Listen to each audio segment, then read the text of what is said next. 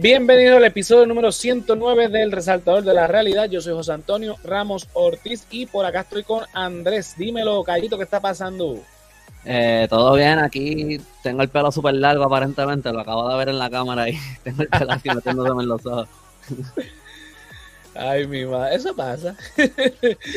Dímelo, aquí, aquí tenemos al Yoro, que este sí que tiene pelo con velocidad. Ah, no, no a todo el mundo le pasa. ¿Qué es lo que hay, Corillo? Todo bien, aquí estamos, mira, con el huevo en la mano, porque pues el huevo suyo está todo caro, pero el huevo por alguna razón está más caro de lo normal. Parece que las gallinas, este, no sé qué le pusieron al fundillo, que ahora valen más los huevos.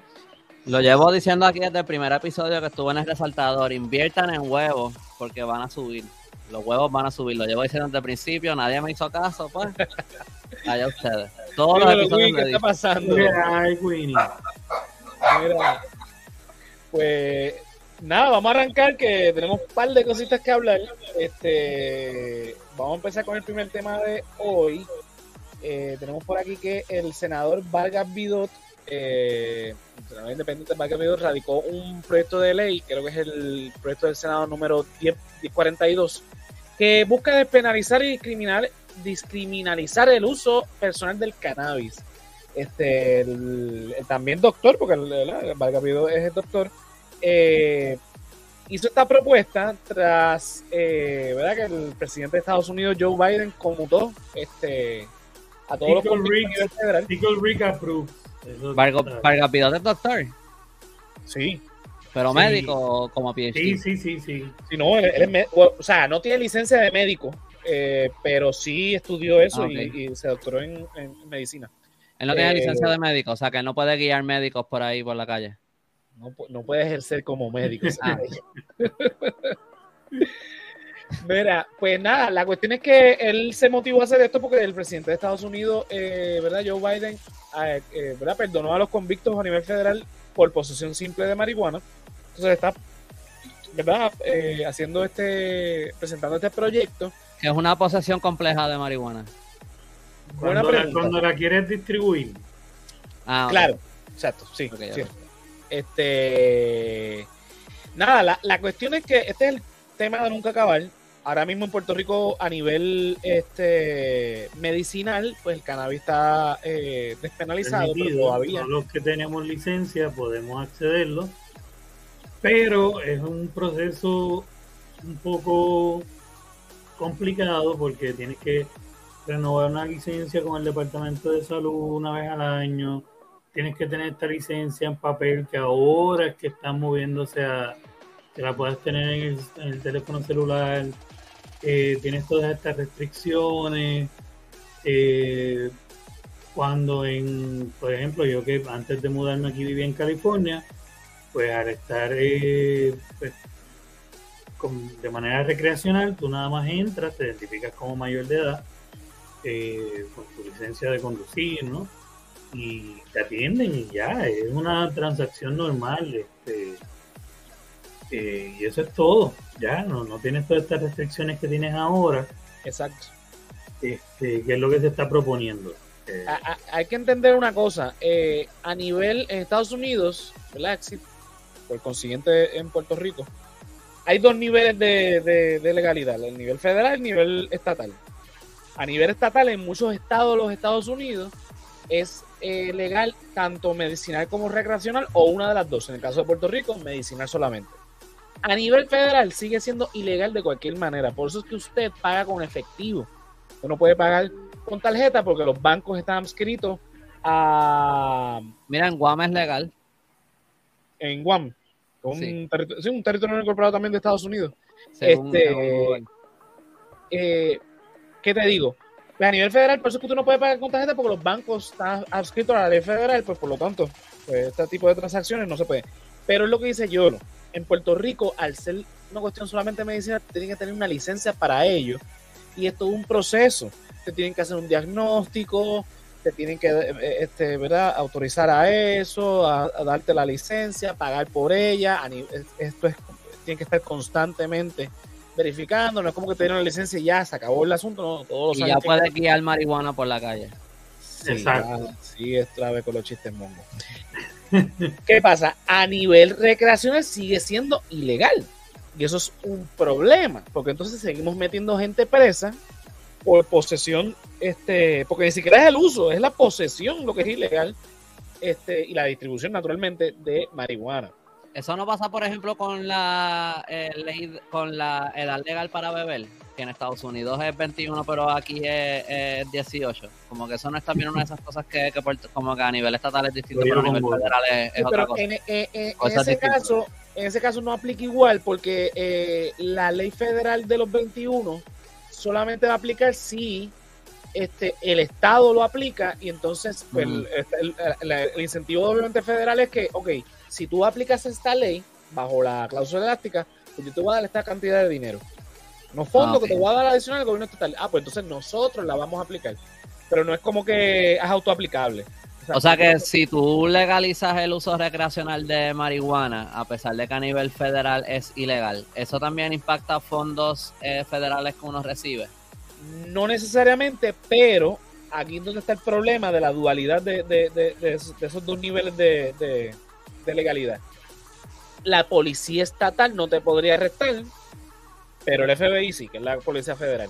Obviamente los FBI no están pendientes a eso, porque ellos tenían otros asuntos que atender, pero e, es eso. O sea, a nivel este federal sigue siendo ilegal, por lo tanto, un agente federal podría sí este, eh, en, teoría podrían, pero no, no lo practican. En la práctica no En Colorado, en ningún estado donde se ha hecho vigente el uso recreativo, el FBI ha hecho un solo arresto.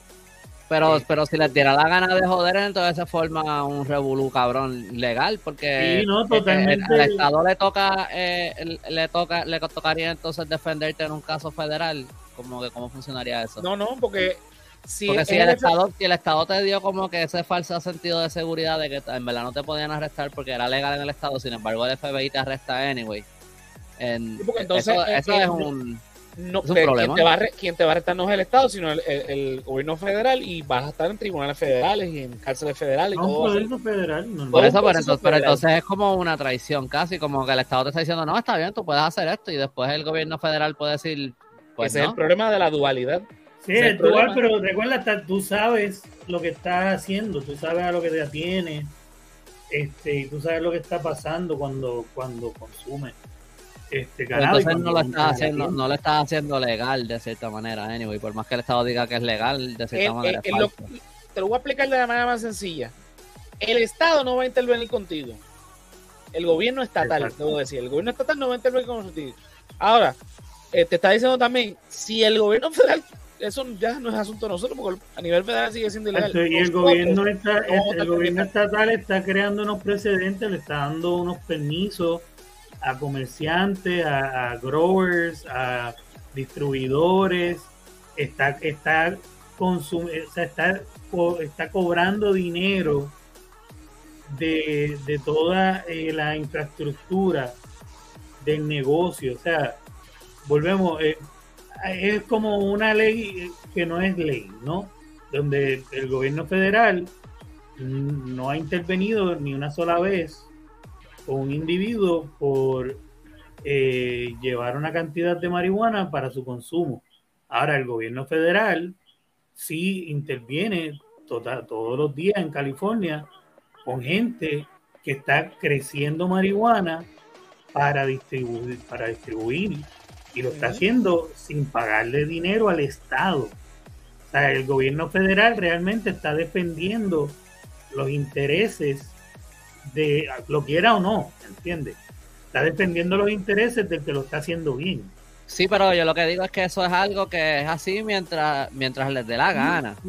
pero en cualquier momento puede cambiar la puede cambiar la, la, agenda o la, manera de, operar del FBI y decir, mira, que se joda, nosotros vamos a, a prosecutar a todas estas personas o podrían hacerlo también solamente donde les da la gana, como que podrían hacerlo solamente en Puerto Rico. Ajá, sí, definitivamente. No somos blanquitos de California o de, o de Colorado, tú sabes, eso como que... Exactamente. ese, es el problema. Este, obviamente, Valgapidor presenta este proyecto porque está viendo que hay un interés del gobierno federal sobre todo por su cabecilla, el presidente, de comenzar entonces de despenalizarlo.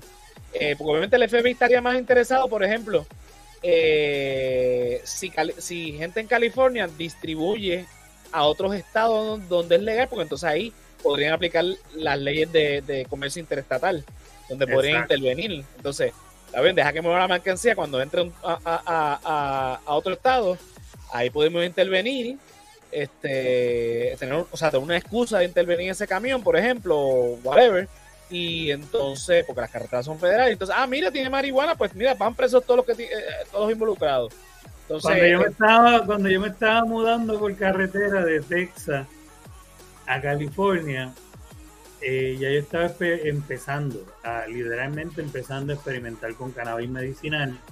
Y en Texas era ilegal, ¿no? Pero ya llevaba tiempo y eran mis primeras veces. Yo recién acababa de comprar un poco de cannabis y yo decía, yo no voy a botar esta mierda, mano. Y yo después, yo me la voy a ir fumando entre estados. Este, y pues que se joda.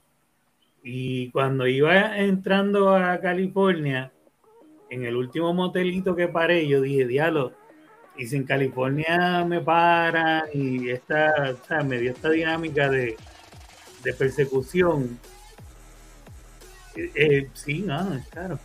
Y entonces me, me lo fumé casi todo lo que tenía. una nota, una nota cabrona, porque yo no fumaba como ahora. Este y me quedé como que era con un poco que dije, no me, fumo esto, como que voy a dormir tres días, qué carajo. Y entré a California con así, mira, así lo tenía. con ese poquito ahí eh, metido en el baúl, en lo más profundo nada, no chequearon un carajo el, tipo de migración de carretera, vio mi pasaporte, me dijo, sigue lo que está verde. Este, so, llegué con, con pasto viejo de, Cali, de, Texas ahí a descubrir lo que era como que algo de buena calidad en California, todo medido, no de, del culo del mexicano que salió el pasto que me dieron en Texas. Este, pero ese, ese antes de cruzar California fue una experiencia bien loca porque estaba empezando en esto y fue como que más de la cuenta este no hagan eso. Pero ¿y qué, impacto económico va a tener esto eh, en el mercado eh, en el mercado negro de las drogas? Como que qué impacto va a tener esto en la industria de los bichotes y los dealers pues, y los pues puntos de droga. En, en, en el porque te apuesto que esto. No estoy, no estoy defendiendo ni nada a los dealers ni nada de eso. Me estoy defendiendo a mi amigo Mongo, el, el matapuerco, que tiene un punto, ¿no es eso? No conozco, no conozco a Mongo, pero estoy seguro que es una buena persona. Pero, eh, eh no, pero lo, no, no, pero lo que voy es que siento que este es el tipo de cosas que lo que va a traer es a más gringos con, con dispensarios para acá. sí, eso, eso es una posibilidad. Porque lo que dice Andrés es cierto, uno de, los, uno de los productos ilegales dentro del punto que más se vende en Puerto Rico es la marihuana. Eh, eh, eh, ahora mismo lo más, entonces a hacerlo legal pueden pasar dos cosas, o esos bichos te dicen, bueno, pues entonces vamos a la legalidad, entonces vamos a, como hicieron los que producen alcohol, vamos a la legalidad y vamos entonces a producir ahora alcohol a nivel legal. Y montamos Yo preferiría que se creen leyes para, pues, ¿verdad? Para darle la, ventaja al local, que es lo, que menos se hace aquí. va a pasar. Ah, este, pero si tuviese que escoger entre gringos con pasto, con marihuana, que se sabe dónde se creció, con qué vitamina, eh, que no viene del culo del colombiano, eh, mezclado con pesticidas, eh, que te puedes arriesgar a coger cuatro tiros cada vez que lo vas a comprar. Eh, o sea, yo me quedo con los gringos aquí. No, no, yo entiendo, yo entiendo todo eso y eh, esto lo digo en serio, ni siquiera lo digo de chiste, no es por defender los puntos de droga ni los dealers ni nada de eso, porque no, no es eso para nada, o sea, en serio. Eh, pero, y, y, yo sé que esa gente, obviamente, lo que tú estás cobrando de, de, una venta de droga, este, tú no, eso no va para impuestos, eso no va para hacienda, eso no va para nada, eso no va para arreglar una carretera ni nada de eso. Estoy claro en todo eso. Lo que estoy diciendo es que también podría tener el resultado de, eh, quitar más chavos de manos de puertorriqueños a empresas foráneas. Eso, pero y, de nuevo, como, les digo, yo sé que es algo bien, bien eh, que, tiene muchas otras cosas eh, que, serían positivas, o no, no es, pero le, veo ese impacto también y como que pienso, diablo. Por ese lado, como que también sería. El problema es que a, los puertorriqueños que le va a quitar el dinero. Son unos, no, son unos criminales. yo, estoy, claro en eso, yo, estoy, claro en eso, Pero, pero, pero mira, pero es que ustedes están viendo ya lo negativo. Veámosle lo positivo. Porque todo, cada vez que se habla de esto, de despenalizar la, la, marihuana y bla, bla, bla, siempre se, crea, se habla de crear una industria alrededor de la marihuana. De ser, no solamente venderla, es es este, eh, producirla, distribuirla y venderla, todo lo que implica una industria, ¿verdad? De, la marihuana.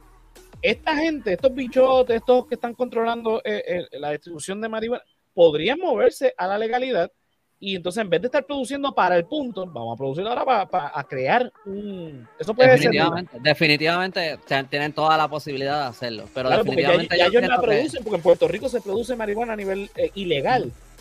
Entonces, vamos a crear una industria, porque ya que esto se está dando a nivel mundial, la despenalización de la marihuana, pues vamos a crear una industria, vamos a entonces a producir marihuana. ¿Y por qué no? este proyecto de ley incluye algún tipo de, incentivos para que los locales se metan en esa industria, yo siento que lo que va a pasar, de nuevo, no es, no es defendiendo a los directos ni nada, pero no creo que esto va a beneficiar a una industria local. Yo siento que esto va a traer este, no, algo que yo escucho una vez es que la mayoría de los dispensarios aquí son todos, los dueños son como dos o tres personas que lo que hacen es que abren muchos dispensarios distintos con distintos nombres para que la gente piense que son eh, dispensarios locales, pero no, o sea, hay algunos que sí son, lo son, que son locales, pero la mayoría son de gringos.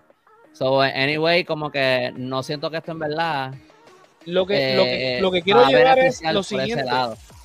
El, los, cada vez que se propone esto, se propone no solamente la despenalización, sino buscar la manera de crear esta industria eh, a nivel local, porque obviamente Puerto Rico, uno de, los grandes problemas que tiene la economía de Puerto Rico es que carece de una economía. O sea, Puerto Rico no tiene una industria de casi nada. Lo local, los bancos, los supermercados, eh, una que otra estación de radio y televisión, porque casi ya todas son este, extranjeras o sea, no tenemos... sembrar aquí, se crear una industria de sembrar de calidad al punto de exportar, eh, sería perfecto. De hecho, la propuesta del MVC, del Movimiento de Historia Ciudadana, y la del PIB, siempre incluyeron esto, no solamente la cuestión de la despenalización, sino también la de crear una industria alrededor de esto, más allá de una cuestión turística, es cuestión de crear industria de verdad, o sea, producir, distribuir y, ¿por qué no, exportar. Más allá a mí, lo que me preocupa son, eh, a mí lo, no, no es la despenalización de, no es la despenalización de la marihuana, no tengo ningún problema con eso, en verdad, no, me importa. Como que, o sea, si, si, pasa o no, no me importa, pero eh, si hay esos detallitos que me preocupan un poco en el sentido de que siento que podrían traer problemas. Una es eso que ya dije de, la, de las empresas foráneas y lo otro también es que pienso que puede ser una herramienta por los federales para perseguir a personas que, no les gusten por otras razones y, y, y adjudicarle cargos de marihuana. Sí, no, eh, porque de repente como que de repente tienes la seguridad de que mira el estado no te está persiguiendo por fumar pasto por ahí, así que lo vas a hacer y entonces mira este tipo este se estaba manifestando en una qué sé yo ni qué de algo y no me gusta, es peligroso, así que vamos a arrestarlo y le ponemos el cargo de marihuana y ¿Entiendes? No estoy diciendo que eso va a pasar, no estoy diciendo que eso va a pasar. No, es una posibilidad. Pero, pero, con, la realidad de esa dualidad de, las leyes que tú estabas explicando, y como sabemos lo que está cómo pasa aquí con todo, que lo que está pasando es que todos los beneficios son para, para empresas de intereses foráneos y no son para los locales, puede ser que esto en verdad, que suena como algo bien beneficioso, podría ser más de lo mismo, podría ser, podría agravar las cosas que ya están pasando. Sí, sí, no, esas son posibilidades y las preocupaciones entre son muy ciertas, porque el problema aquí mayor, todos los estados podrán despenalizarla, pero si no se despenaliza a nivel federal, no hay mucho avance realmente. Eh, aquí lo que lo que y tú no puedes exportar eso si a nivel federal es ilegal. Por eso no se puede exportar no puedes cruzar o no puedes cruzar o tú, lo, tú no lo puedes llevar me imagino anyway a California porque tienes que montar en un avión y cruzar el, Atlántico y todo para llegar allá O sea que si se crece. Por eso el ejemplo ahorita de, de, llevarlo de California a otro estado, porque que sea legal, pero al, cruzar este eh, una carretera interestatal, pues los federales podrían intervenir. No ha sido, no ha sido la norma del gobierno federal, pero puede pasar. Pero puede pasar. Por eso es que pero, no, pero no se podría exportar. Yo no, creo. creo que Estados Unidos lo, o sea que eso, eso sería netamente local. Por eso o sea que, no hay ley 20 que te, que te beneficia. Por eso, aquí la el, mayor avance es si el gobierno federal, pueden, bueno, el mayor avance puede ser o descolonizar a Puerto Rico y olvidarnos de los federales, o que a nivel federal esto se despenalice, entonces se puede hacer todas estas, todo lo que hemos hablado aquí suena muy bonito, pero el primer, el primer paso está chévere que aquí a nivel local se quiera hacer y es simbólico y, mira, el gobierno no va a... No, la realidad es que el, gobierno estatal va a dejar de, estar gastando dinero en hacer arrestos y, mantener gente presa por marihuana. Eso es un ahorro. Realmente los estados están despenalizando la marihuana. No porque crean en ello, es porque se, están viendo que, están ahorrando dinero. Además de todo el dinero que está entrando en, en contribución por venta. Claro. Exacto. El, eh, pero para, para beneficio de todo lo que nosotros hemos hablado hasta ahora, el mayor beneficio sería si a nivel federal sería entonces despenalizado, porque podría avanzar todo lo que yo estoy diciendo, lo de la exportación, crear una industria este, fuerte sobre eso, crear... Oye, recuerden que no se puede exportar una parte de la industria, pero del cannabis se saca material de construcción, se saca este material para tela, se saca material para crear este de cosas zapatos, o sea, la industria eh, no es solamente el cannabis para consumir, para consumir, ¿no?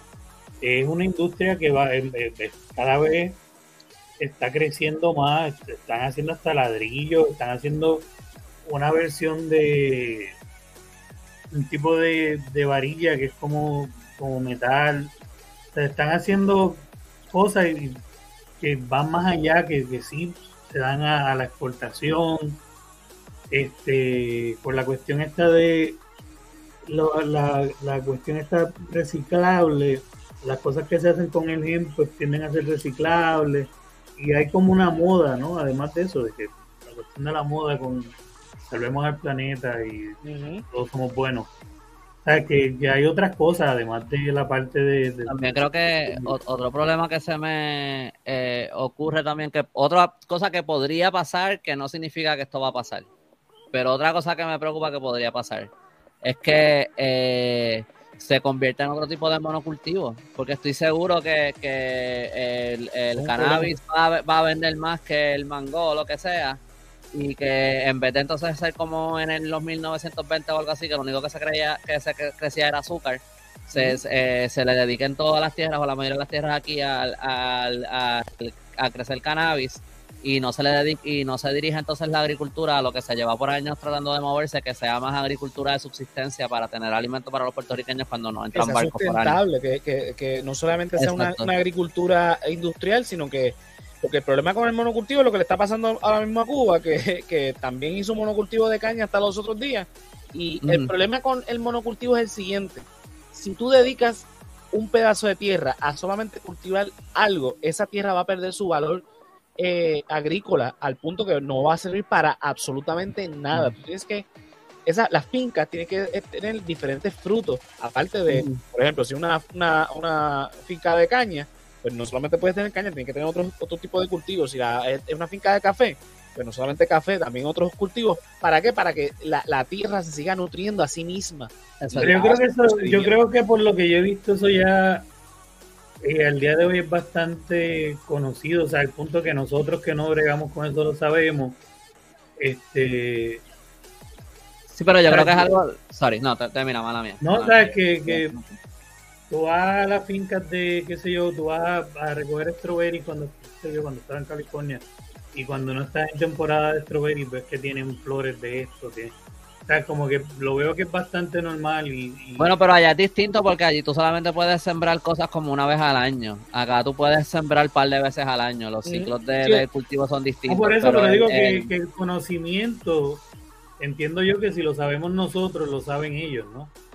Sí, pero No, el, yo el conocimiento está, pero al final del día el interés económico puede ser tanto Eso lo- que a eso no donde iba. eso, porque que ha industrias a veces no le interesa eso. a, Le lo- a dice, lo que voy es que a lo que voy es que no no, no he leído el, el proyecto de ley de Vargas Vidot so, no, no sé en verdad qué es lo que dicen y, pro- y no creo que lo lean verdad porque yo nunca me siento a leer proyectos de ley tampoco me voy a hacer aquí el que ah yo los estudio y, y después te digo sí estoy de acuerdo no estoy de acuerdo no es eso pero eh, no sé cuántas de estas cosas están contempladas contempladas pero creo que al momento de by the way esto no va a pasar los PNP están súper en Ah, no, estamos claros, Esto no va a estamos pasar aquí obviamente. Pero, pero, me- pero sí pienso que al momento que, se, que si se fuera a considerar esto seriamente, creo que estas, estas preguntas, todas estas consideraciones son cosas que se deben tomar en cuenta. Igual Sí. todo eso que te estabas diciendo ahorita yo, lo de los otros productos que se pueden sacar del cultivo de la marihuana, que también entonces sí se va a estar fomentando esas otras cosas o qué sé yo, como que creo que sí se va a hacer, no es despenalizarlo y ya, creo que hay que entonces estructurar un proyecto que de verdad como que eh,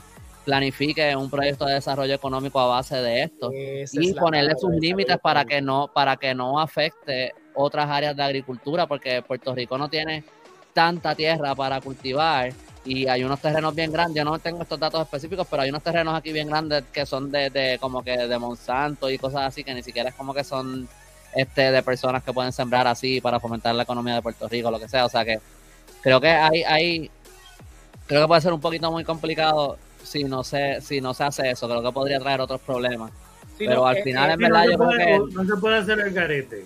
Exacto, eso es lo que eso es lo que quiero decir. ¿Entiendes? Eso es lo que quería decir. este, sí, definitivamente esto tiene que ser un plan sustentable a largo plazo. Esto no puede ser el garete. ah, vamos a despenalizarla porque es la moda. No, no, no. Tiene que venir con toda una serie de cosas, incluyendo un plan que venga también del gobierno de Puerto Rico para convencer y mover al gobierno federal. Esto no puede ser solo nosotros, el gobierno de Puerto Rico solamente. Esto tiene que ser un gobierno a través de la comisionada residente o el comisionado residente en un futuro, no sé este convencer entonces a los legisladores federales para movernos a esto. Esto es algo bien difícil, esto no va a pasar porque sabemos que hay un montón de intereses económicos, sobre todo farmacéuticos, están en contra de esto. Pero volvemos a lo mismo. Esto podría ayudarnos a nosotros los puertorriqueños y que nosotros deberíamos interesarnos en esto, más allá del tabú de que hay que el que empieza fumando marihuana termina en, en heroína y todo eso. No, no, no, vamos a, hay que educarnos sobre el tema irnos más allá sobre eso y no solamente ver, ah, mira para allá se va el capido que, que charlatán para ponerse a fumar. Valgapido es médico, Valgapido ha, ha trabajado toda la vida con adictos. Él sabe sobre si él. alguien, si alguien tiene el conocimiento eh, en, en el gobierno ahora mismo para hablar de ese tema, es Vargas Vidal, que ha dedicado su vida a, a tratar con adictos, a no estar es el en la primer calle. proyecto que presenta, No es el primer proyecto que presenta con relación a esto. Exacto. O sea, él ha estado en la calle porque yo recuerdo, eh, o sea, videos donde lo, literalmente no la gente de él, es él con su gente Ajá. como líder, mucho antes, muchos años antes de él ni pensar en política. Sí, él se mete en la política porque ya, ya, ya él, él sintió que necesitó hacer algo más y necesitó involucrar entonces quizás en la política para poder mover. eh, Exacto. por- Pero no eh, es que, que era de presencia nada más, de decir, no, él manda y va a de cerca, de primera mano, a curar a, los- a los adictos en la calle. Y si alguien sabe, tiene una opinión eh, que se merece explorar, es él, que lamentablemente ahora no va a ser porque pues estamos en un país que todavía quiere decirle a las mujeres que las tienen que obligar a parir. Exacto. ¿No te acuerdas eh, eh, Rivera Schatz gritando en, en el show ese de Rubén Sánchez, en la que estaba gritando, ah, es que los populares son unos mafuteros, ellos lo que quieren es legalizar el pasto porque ellos lo que lo que quieren es estar arrebatados todo el día porque son unos mafuteros. todavía tenemos a esa gente eh, en nuestra política, no podemos lamentablemente es, una mayoría significativa en Puerto Rico de gente que piensa así. O sea, lame- es lamentable, pero nada. Vamos a darlo por ahí para entonces seguir con los demás temas. Y es que la semana pasada hablamos por encima de esto, pero no eh, eh, el- los comentarios de este zángano no habían salido. Eh, para los que nos están escuchando, Qué lindo es él. Sí, bellísimo. Eh, para los que nos están escuchando, estoy poniendo la foto de nuestro honorable gobernador Pedro Pierluisi, aunque no sé. Su frente es del mismo tamaño que todo lo que hay en su cara debajo de la frente. Digo, no sabemos si es él o la hermana, el, ¿quién, es, ¿quién, es, el gobernador de no, Puerto Rico. Pierluisi. Ah, tú dices, ok. Sí, la, la, hermana, porque no viste lo que envió Fefo en el chat. Sí. Que, que Caridad Pierluisi la presentaron como la gobernadora. ¿En, en dónde? Déjame chequear aquí, para. Este. Era un. ¿Tú crees que pensaron que es la esposa? Igual, si, si fuera la esposa, entonces la presentaría como The First Lady, ¿no? Exacto. La presentaron como The Governor of Puerto Rico. Espera, esto no me quiere abrir. Este... ¿Vieron, ¿Vieron lo que era? ¿Vieron no, lo que era? Es el Woman, Women Economic Forum, el, el, foro económico de mujeres. Entonces ponen la foto de Caridad Pierluisi y abajo le ponen Governor of Puerto Rico. Así que no sabemos quién es el gobernador, si es ella o él. Bueno, nada. Yo digo que ella nada, bueno, el que está, el que fue electo y el que, ¿verdad? Que está, que tiene el título legalmente es Pedro Pierluisi. Salió la semana pasada diciendo, ¿verdad? la Junta de Control Fiscal había hecho una propuesta, ¿verdad? De incluir entre 20 a 26, 20, 23 a 26 dólares una tarifa en la factura de luz por 50 años para pagar la deuda. Para los bonistas, eso es para los bonistas. A los bonistas. Nosotros, los consumidores, el pueblo de Puerto Rico, la va a estar pagando durante 50 años, mes tras mes, 23 pesos, sujeto a la, a la inflación. Y salió Pedro Perdici diciendo, ay, pero dejen el berrinche, que eso no es nada. Y hay que destacar, sujeto a la inflación. Si alguien tiene los abogados para estar encima de la Junta jodiendo, con que mira, la inflación subió un chavo, la, la inflación subió dos chavos, son ellos. O sea, esos 23 pesos no se van a quedar en 23 pesos. Y supongamos que, que, se van a quedar en 23 pesos. La realidad es que este tipo, Pedro Pérez, que es lo que quiero destacar, porque ya esto lo hablamos un poco la semana pasada, es que este señor definitivamente vive enajenado de la realidad del puertorriqueño de a pie, como dice Juan Dalmau. 23 pesos mensuales en una familia promedio puede significar muchísimo. Porque viven al día a día, bien cheque tras cheque. O sea, hay gente que trabaja y aún así tiene cupones porque no les da a los chavos. O sea, este señor es tan insensible que, ah, 23 pesos mensuales no es nada. Cuando ahora mismo aprobaron también el aumento de los peajes. No, no los, peajes privados, como es la, carretera eh, número 22, el expreso de Diego, y la carretera 5 que está en Bayamón, como está Bayamón con Cataño. Hay un, peaje ahí que todos los enero aumenta 5 centavos. Esos dos eh, expresos están manejados por Metropista. O sea, este, bajo la administración de, del infortunio, esos dos expresos se vendieron a esta, compañía que es Metropista, que es la que administra estas dos carreteras en Puerto Rico. Estamos hablando de que este, eh, aprobaron a los públicos, o sea, a los que están adscritos a la autoridad de carreteras. También el tema de los cinco centavos. Mano, volvemos a lo mismo. Otro aumento más.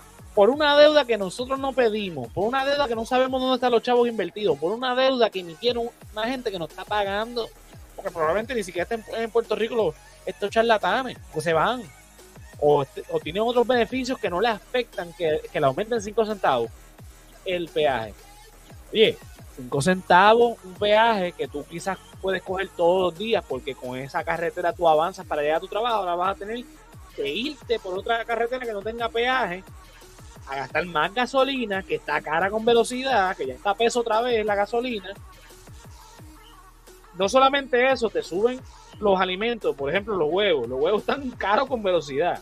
¿Se subieron los huevos? Le subieron los huevos, otra vez. Aunque está circulando por ahí internet, porque la, noticia era, va a aumentar el precio del huevo en Puerto Rico. ¿Pero son todos los huevos o son los huevos americanos o son los huevos locales o todos los huevos que existen? Los huevos americanos y por consiguiente los locales también después. Este, los huevos están más caros. la noticia decía los americanos y está circulando por las redes que en Estados Unidos no están subiendo ningunos precios nada. Entonces, no sabemos de dónde viene el aumento de los huevos. Pero sabemos que los huevos es un alimento. Este, ¿No han dicho por qué, por qué aumentaron el precio de los huevos? por supuestamente una crisis este, aviar en, en Estados Unidos donde iban a escasear los huevos. Pero si no están escaseando todavía, ¿por qué le están subiendo el precio ahora? buena pregunta. Entonces los puertorriqueños son los que siempre estamos jodidos. Ah, eh, Pero eh, ¿quién, eh, ¿de quién vino el alza en el precio? ¿Quién lo determinó? Adiós, la- la- el Departamento de Agricultura no fue aquí en Puerto Rico. O por lo menos eso es lo Porque que el Departamento de Agricultura está dictando el precio de los huevos extranjeros.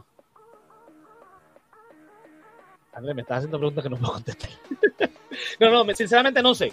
No, no, no, no voy a, a- a- a entrar en detalles donde, ¿verdad? Donde, donde Pero entonces comprar local, si el local no le subieron el precio de comprar local. El problema es que ahí donde, ahí donde está el yo compro siempre huevos locales en Puerto eh, toda la vida. De hecho, ahora mismo están más baratos que, lo- que los extranjeros. Es la realidad. Eventualmente van a subir de precio también porque van a empezar a escasear. Porque lamentablemente en Puerto Rico, dímelo, Belki, ¿qué está pasando? Llegaste. Lo que hay. Este. Mira, te un montón de comentarios. Espérate, espérate, espérate. Otro día más en la colonia. Dice, pero Pipo dice que somos unos histéricos y negativos, sí. Eh, que hagamos meditación y fluyamos, que sea el carajo. Este. Si compras huevos aquí, te suben la empírica. A donde voy con, con el tema de, de subir los precios de los huevos, de los alimentos en general, porque en Puerto Rico sabemos que los alimentos cada ¿A vez dónde vamos con los huevos? eh, ahora también es verdad que se propuso, que lo estamos hablando fuera del aire, se propuso, se, se, se propuso un, pro- un proyecto de ley para regular las rentas para que no sean tan exageradas, eh, que sean eh, eh, acorde a, ¿verdad? A, a lo que es real en, en los precios del mercado, acorde al sitio donde se está alquilando, acorde a la propiedad. Pues el Departamento de la Vivienda está diciendo que no, que eso no, no se puede hacer así porque eso violaría la Constitución y el derecho a la propiedad. O sea, señor gobernador, con el respeto que usted no se merece, decirnos histéricos. Bueno, Un saludito al respeto. un saludito al respeto, el respeto que no se merece el gobernador. No se lo merece, sinceramente, ese cabrón. Eh, él es literalmente la definición de lo que un huele bicho. Yo Eh, creo que cuando se muera va a acompañar a Yolo ahí en el infierno. Parece que Yolo está ahí en el infierno. de la esa lucecita roja que tiene Es que ahí. estamos en octubre, Corillo. Estás en el upside down. Estoy en el upside down. Estoy en octubre, así que le bajé más a la blanca. Ah, bueno. Pues nada. Y Andrés, el upside down. ok, para los que nos están escuchando, Andrés acaba de voltear su, su cámara para demostrar que él está en el upside down. Ay, mi madre. Mira, Ok, los precios de la vivienda, vamos. no solamente los precios de la vivienda, no solamente los precios del alimento, no solamente el precio de, la, de la gasolina, los precios de la luz, del agua, puñeta de todo. El costo de vida en Puerto Rico cada vez es más caro. Y tú me vienes a decir que soy un histérico porque estoy protestando porque me vas a aumentar, me quieres aumentar 23 pesos la factura de luz. Óyeme, Además de las siete veces que lo han, sub- ya han aumentado la luz ya. Son Mira, siete en mi- veces el- la cantidad de veces ya. yo no sé si son Literalmente. siete veces, pero han sido bastante. No, no, estoy odiando. No, no, no, no estoy, cuestion- no estoy cuestionando. No, no, estoy no, en serio, por yo, yo tampoco estoy súper seguro, pero eh. Berky, dime, ¿verdad que han sido siete veces? O- o estoy... Sí, no, eh, yo, Belkis yo dice que la estoy mareando. Pero el tema es el siguiente. Hace par de meses, en casa, con dos personas que vivimos en casa, se pagaban entre 110 a 120 pesos de luz. La última factura me llegó de 210. Que A mí, me más llegó de, de- a mí me llegó de 257 y yo vivo solo. y tú vives solo. Y me quieres, a- aparte de eso, me quieres meter 23 pesos más. Mira, vete para el carajo, Pierluisi. Eso hubiera Ven, sido entre 200, seis- entre 280 seis y dólares de luz para mí. Para mí solo entre 280 seis- dólares de luz. No estaba jodiendo, es, literalmente han sido entre 6 y 7 aumentos aproximadamente. No es, o sea, una cantidad estúpida para el poco tiempo que llevan esos cabrones aquí. Pero honestamente, fui a la manifestación el viernes y no había tanta gente. O sea, había más gente que la de llevar los enseres. Pero no, bueno, digo, yo me- y también me fui temprano y creo que, que llegó más gente después. Yo me tuve que ir Sí, como a las no- 4 por ahí. Pero no, no había tanta gente. Y, No, y y, después o cuando yo sea, me fui de Río San Juan tampoco había tanta gente y después... nos lo están metiendo mucho y la gente no está gritando. Exactamente. Señores, y, y ya que tocas lo Y de la- señora, y señora. señoras y señores, sí, para ser inclusivos, para que no nos cancelen. Este, esto, eh, lo que voy a decir es serio. Ya que tocas lo de la Y protesta, señoritas y señoritos. Siempre con- con- Doctores, licenciados. todo ser viviente que respira. Ya. Buenas noches, Norian. Saludos a Norian. Mira, Incluyendo los virus, que la gente no está segura si son seres vivos o no todavía. sí, Andrés, concéntrate, concéntrate. Andrés. Focus, focus. Señores, cuando se convoca a una protesta, esto no puede ser simplemente tirar un arte muy bonito por las redes y decir vamos para allá. Hay que organizarnos. Grupos. Grupos. Ya sean los partidos de oposición que a ustedes no les gustan, pero son lo que son, porque están, este, dímelo, Sarilu, ¿qué está pasando? Ay, Sari. Organizaciones sin fines de lucro, iglesias, lo que sea, organizaciones, todos aquellos que estemos en contra de lo que esté pasando, no solamente con Luma. eh, Sí, lo bueno, de- lo que dice, es lo que dice Belkis, mala mía, este, de, de, si quieres ponchar ese comentario. Eh, eso, eh, yo vi eso también, que no hubo necesariamente mucha gente a la vez, pero había mucha gente que iba y venía. Claro, la Este, manifestación empezó a la una de los años, trabajo en el San Juan. Yo me puse histérico, va a una manifestación a la una, esto olvídate, aquello, lo otro, que si lleguen temprano le dije a los empleados que no va a haber parking. La realidad es que fluyó como un día normal y yo literalmente trabajo a dos bloques de la fortaleza. Yo llegué allí como a la una, como a, bueno, me estacioné como a la una, so, me- un poquito de lo que me tomó subir, como a la una y cuarto llegué y a las cuatro me, me tuve que ir, so, me fui, este, so, pero Yo estuve allí unas buenas como, como tres horas y es verdad eso, estaba gente yendo y viniendo y qué sé yo, pero honestamente, nada, si, si siguen convocando manifestaciones yo iré, ¿verdad? Para apoyar y, estar ahí, dar presencia y toda la cosa, pero honestamente, ya el, el gobierno descubrió una cosa, el gobierno tuvo una realización brillante, como que de cómo manejar las manifestaciones y los reclamos del pueblo, ellos pueden ignorarlo. Así de la fácil. Única manera, la única manera que no se ignora esto es que haya un comité permanente con relación a estos temas. Yo vi que ahí este eh, eh, Manuel Natal, que lo puse en el grupo, está convocando porque se están organizando con relación a lo de Luma. Porque las, pro- las protestas no pueden ser simplemente ir a frente a Fortaleza a gritar.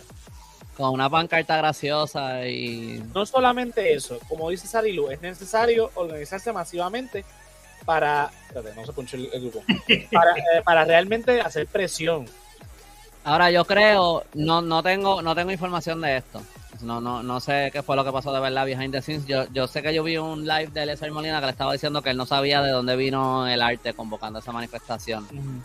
Eh, pero eh, viendo allí que habían como que distintos grupos y toda la cosa, y yo había escuchado a Eliezer Molina en otro live antes hablando de que habían distintos grupos que se estaban uniendo, como que formando alianzas y organizándose y, planificando ciertas cosas. No sé si esta manifestación surgió de eso o no, pero pareciera que están pasando.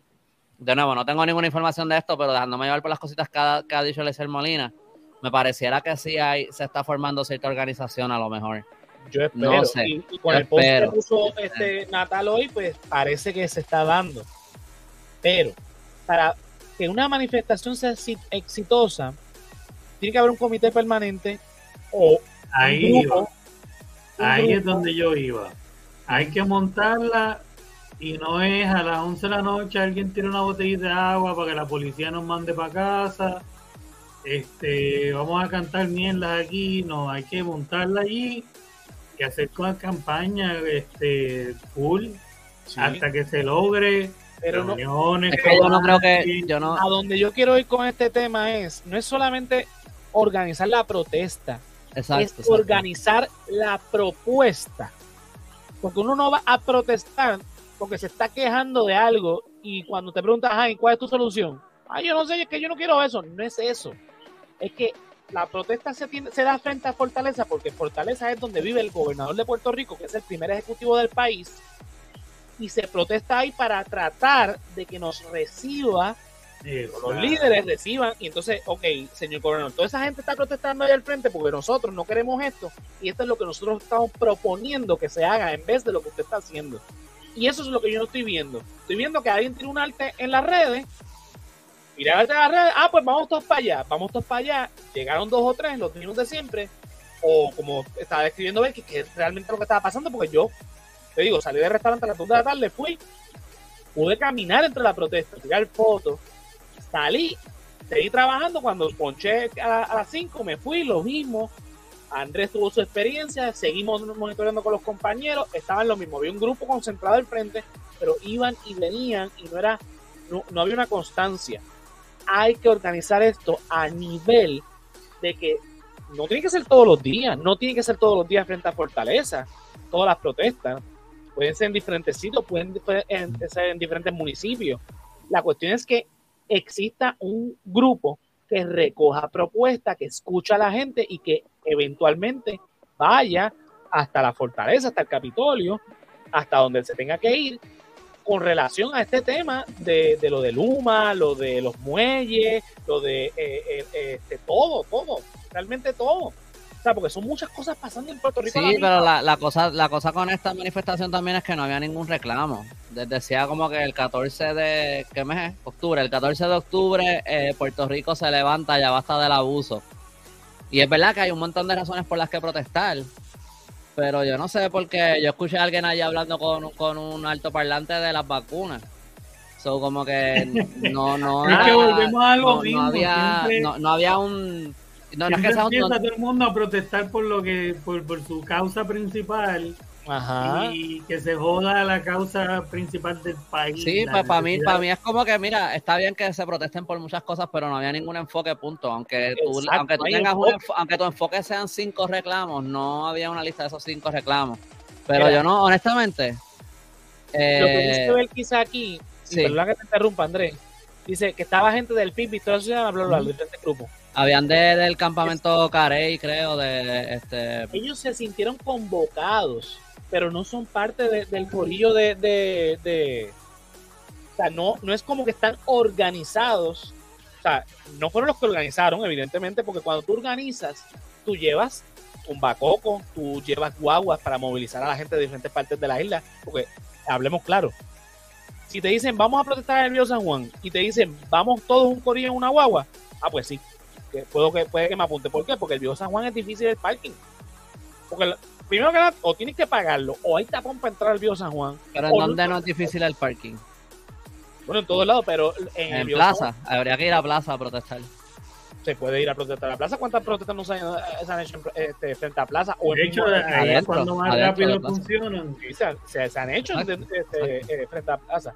Pero quiero ir es que debemos movilizar a la gente y para eso es que están los, las organizaciones, para movilizar a la gente, para hacer las propuestas, para, para que esto no solamente se quede como un grupito que va a protestar por protestar, porque entonces terminamos viendo que unos protestan por unas cosas que no tienen nada que ver por el reclamo que se convocó la, la, la, la propuesta, la propuesta no, la, protesta originalmente.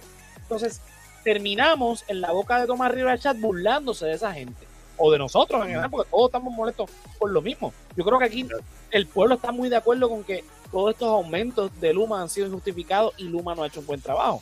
Pues entonces, no, si queremos que deja, que queremos que Tomás Rivera Chat y compañía se sigan burlando en las redes de nosotros, esto hay que hacerlo bien. Y no podemos caer en la misma mierda de siempre, de que los mismos son los que protestan, que son unos revoltosos, que no saben por qué están protestando, porque ese es el problema. Que convoquen todas las protestas que quieran convocar, yo estoy de acuerdo con ellos. Pero que debe haber más organización, claro que debe haber más organización. Y en Puerto Rico, o sea, no, no son las primeras protestas que se hacen en Puerto Rico.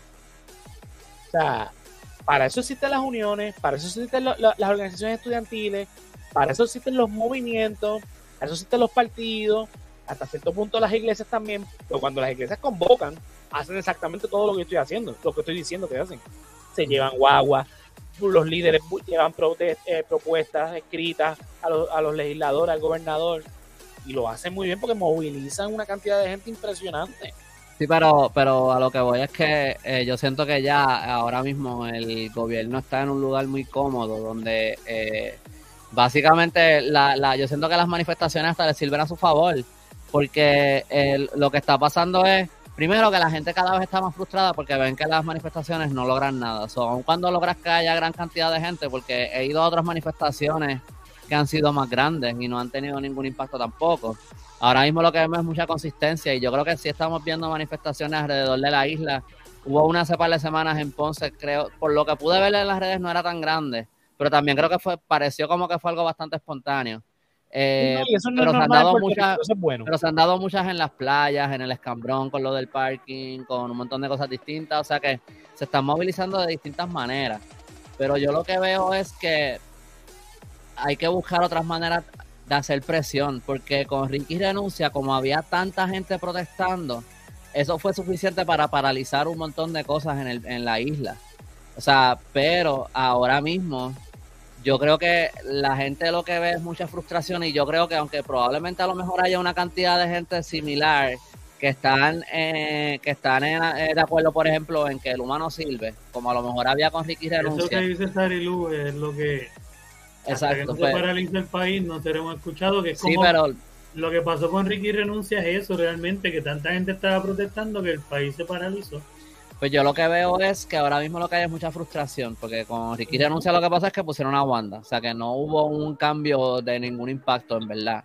Eh, y yo lo que veo es que yo creo que si la gente tiene fe en que la acción que se está llevando a cabo va a tener un impacto, van a sacarle su tiempo para participar de, ese, de ese acto, para meterle presión al gobierno para que le hagan caso a su reclamo.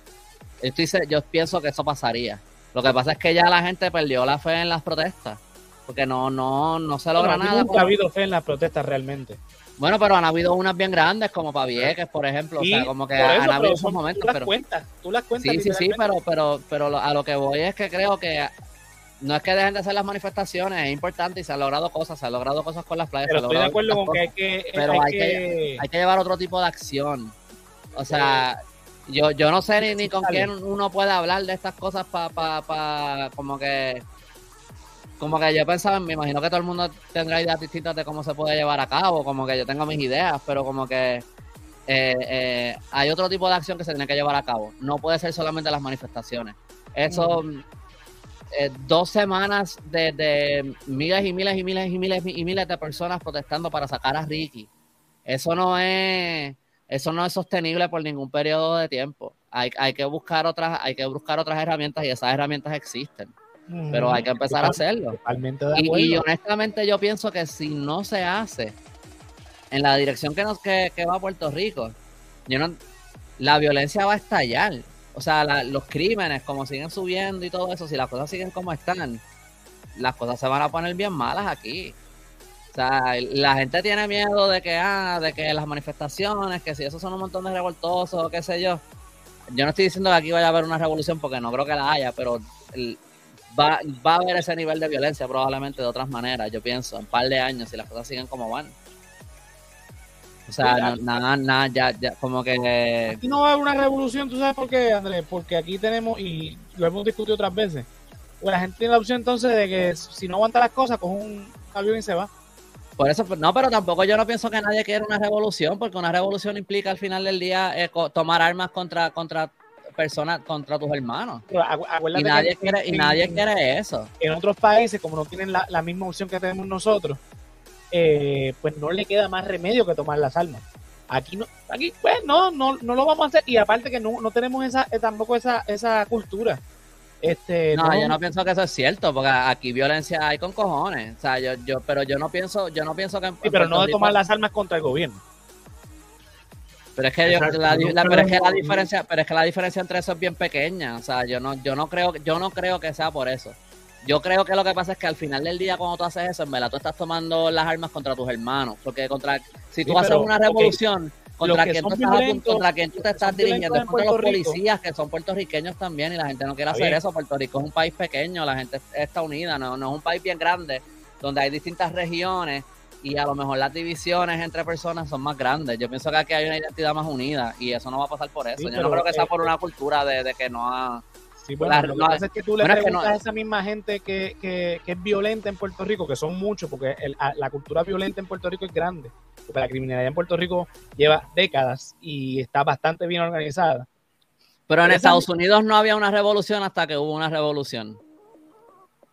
Sí, Como que el hecho de que no haya de que no haya ocurrido antes no significa que no puede pasar. A donde voy es que, no creo que eso es la violencia contra el Estado, los mismos que son este eh, que están en el mundo criminal, ellos necesitan que, el, Estado permanezca de la manera que está.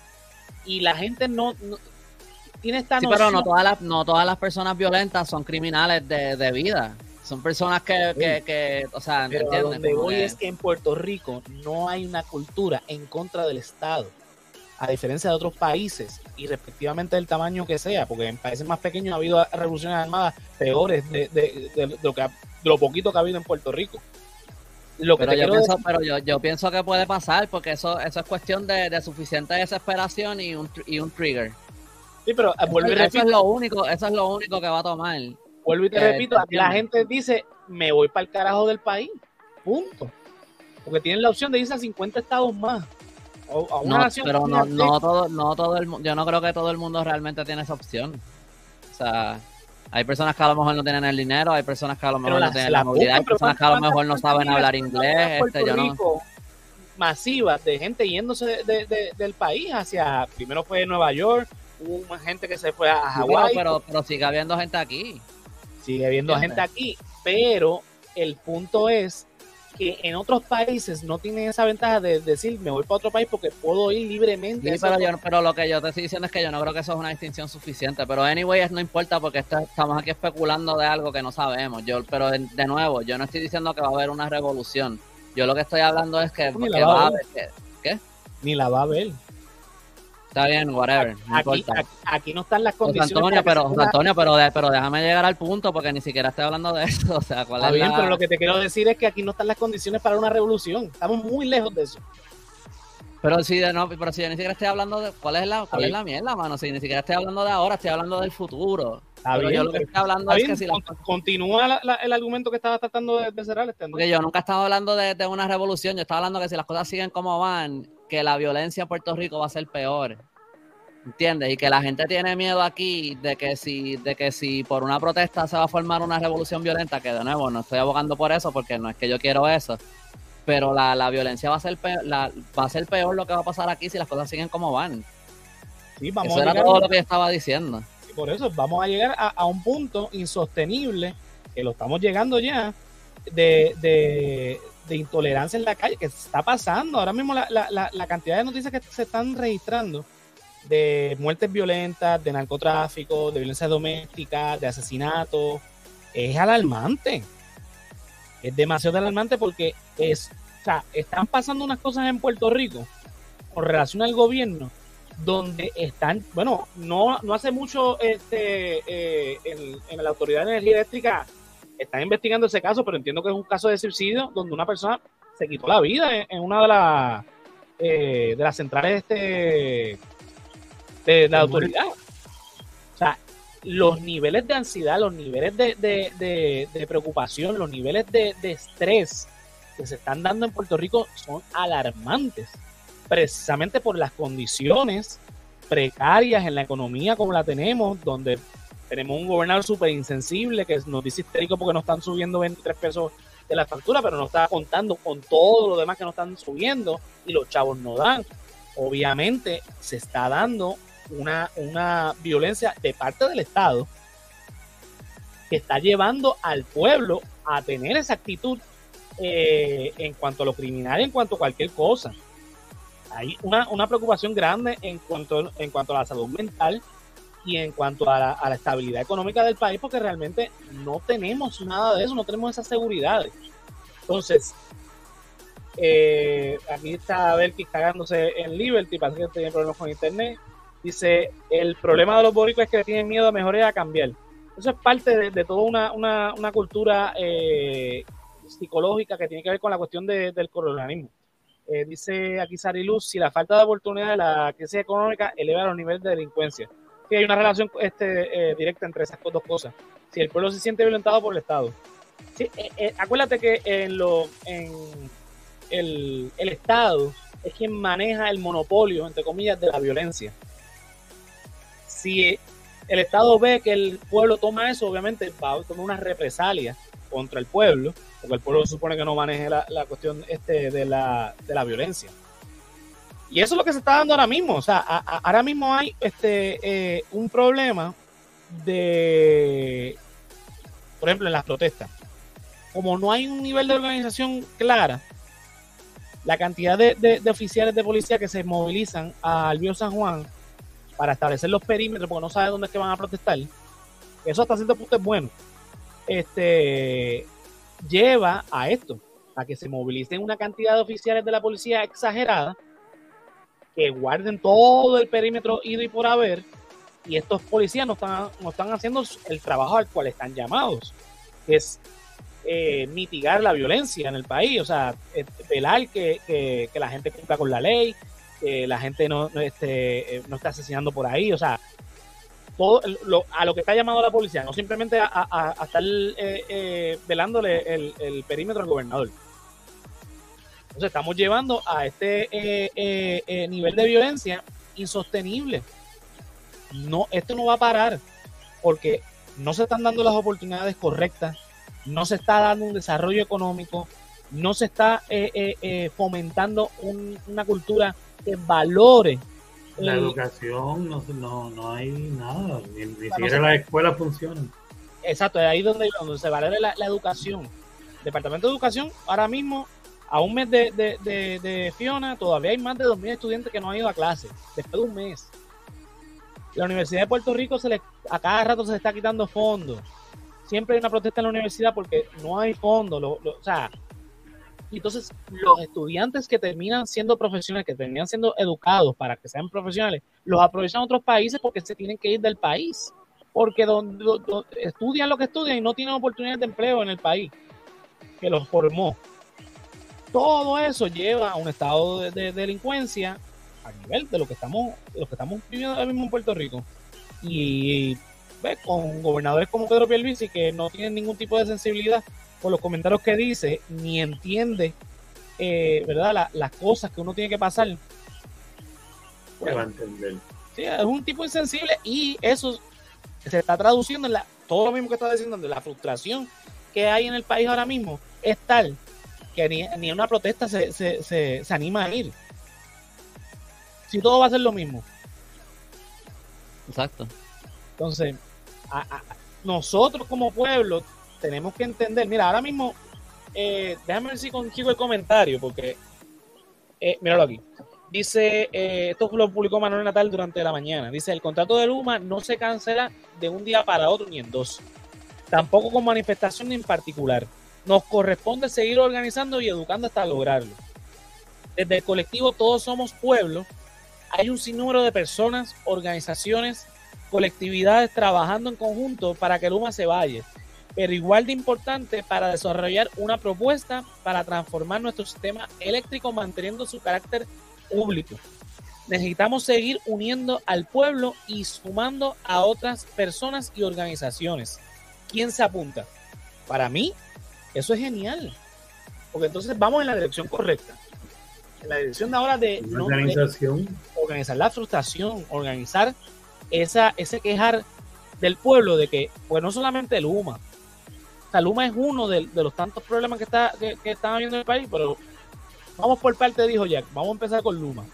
Porque Luma está afectando la economía del país más allá de, de, de la factura.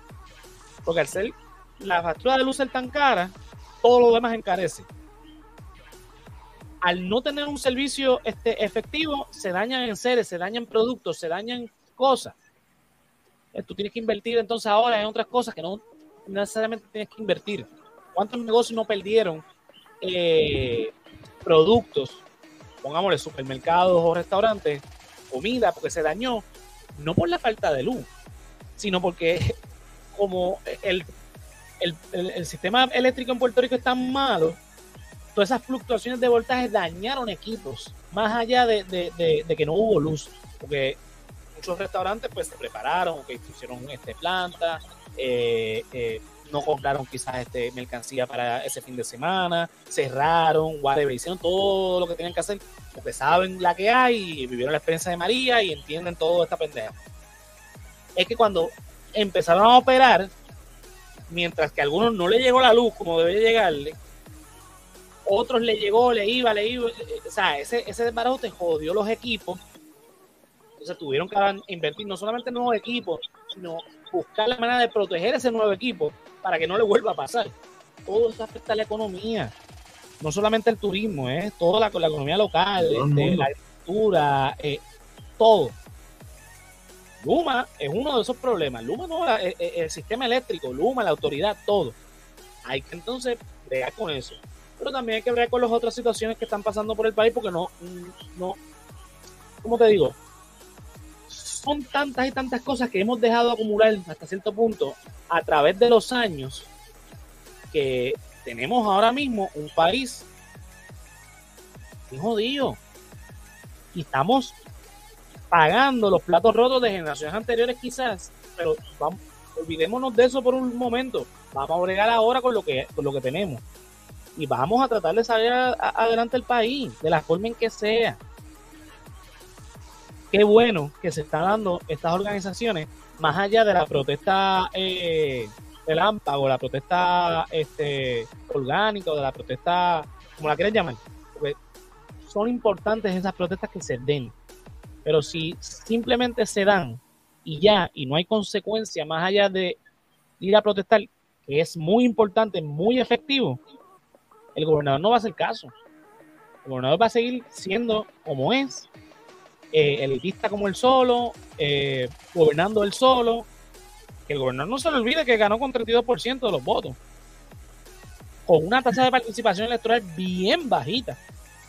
Él le da lo mismo. Por eso, o sea, él fue menos del 50% de, electorado total y de ese 50% le votó el 32% a favor de él. Como hay una mayoría simple, pues, él ganó. Pero pareciera que él está gobernando solo haciéndolo solo las cosas, sin ningún tipo de consecuencia. Y eso hay que pararlo, hay que frenarlo. Pero nada, vamos a, seguir con el próximo tema. Eh, ya estamos en la hora de nueve, pero vamos a terminar entonces con eso. Eh, la Juego Santa Rosa con su personaje de la Comay, la semana pasada o antipasada, no, no, no, no me queda claro cuándo fue que hizo el comentario. Estaba comentando sobre una protesta que se estaba dando en el recinto universitario de Mayagüez de la Universidad de Puerto Rico, eh, el colegio sobre esta estudiante que es colombiana, eh, llamándola terrorista y diciendo, mofándose de ella sobre su aspecto, diciendo un montón de comentarios que, coño, en el siglo XXI eh, eh, es intolerable que este tipo siga con su personaje, porque ni siquiera es que lo dice de, frente, diciendo todo este tipo de comentarios despectivos en televisión abierta. Yo no sé de verdad quién se le ocurrió en la administración de Tele 11. Primero, no sé quién se le ocurrió en Mega. Nos aclara Winnie que fue la semana pasada. Gracias a Winnie por aclarar ahí. Este. Lo que te quiero decir es que, eh, eh, ¿verdad? Mega TV fue quien trajo a la vida el personaje otra vez de la, de, de la comedia. Eh, Guapa, que estuvo por tantísimos años en Guapa, alrededor de las seis, eh, luego que, Hubo un boicot, si mal no recuerdo, donde sacan eh, a la no, lo sacan.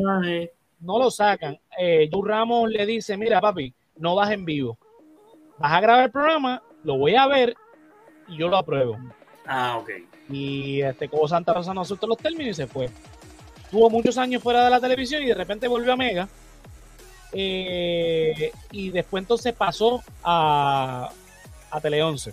Cuando hicieron el rerun del, canal 11 en Puerto Rico, de Univision a, a Tele 11 de nuevo. ¿Cobo de Mayagüez? Sí. Ah, no sabía que era de, de Mayagüez. sí, sí. Dice Queen, Cobo es un acomplejado y aquí hay un rumor que, que él no lo quiere en Mayagüez porque vendía eh, porno infantil o lo vendía eso a menores. El tipo está, supuestamente tiene un hijo que él no reconoce, así que. Eh, sí, también este, eso, eso detrás, de la, detrás de la marioneta, ¿cómo lo va a reconocer? No puede ver un carajo. No, chicos, que no reconoce este, o sea, a nivel de, de, de que no Ah. le dice apellido ni cosa que se parezca. Este, No me acuerdo Mira, de los comentarios- los comentarios de Cobo fueron que pues llamó terrorista a esta muchacha. eh, no quiero ni, ni, ni re- replicar los otros comentarios. Obviamente, pues la embajada. La, la la llamó de manera despectiva por ser extranjera, eh, asumió de que si eres desde aquí es de allá, de manera despectiva, hizo Pero ese sí es un colombiano, pero si es un gringo de ley 22, eso no es un extranjero. Eso no es.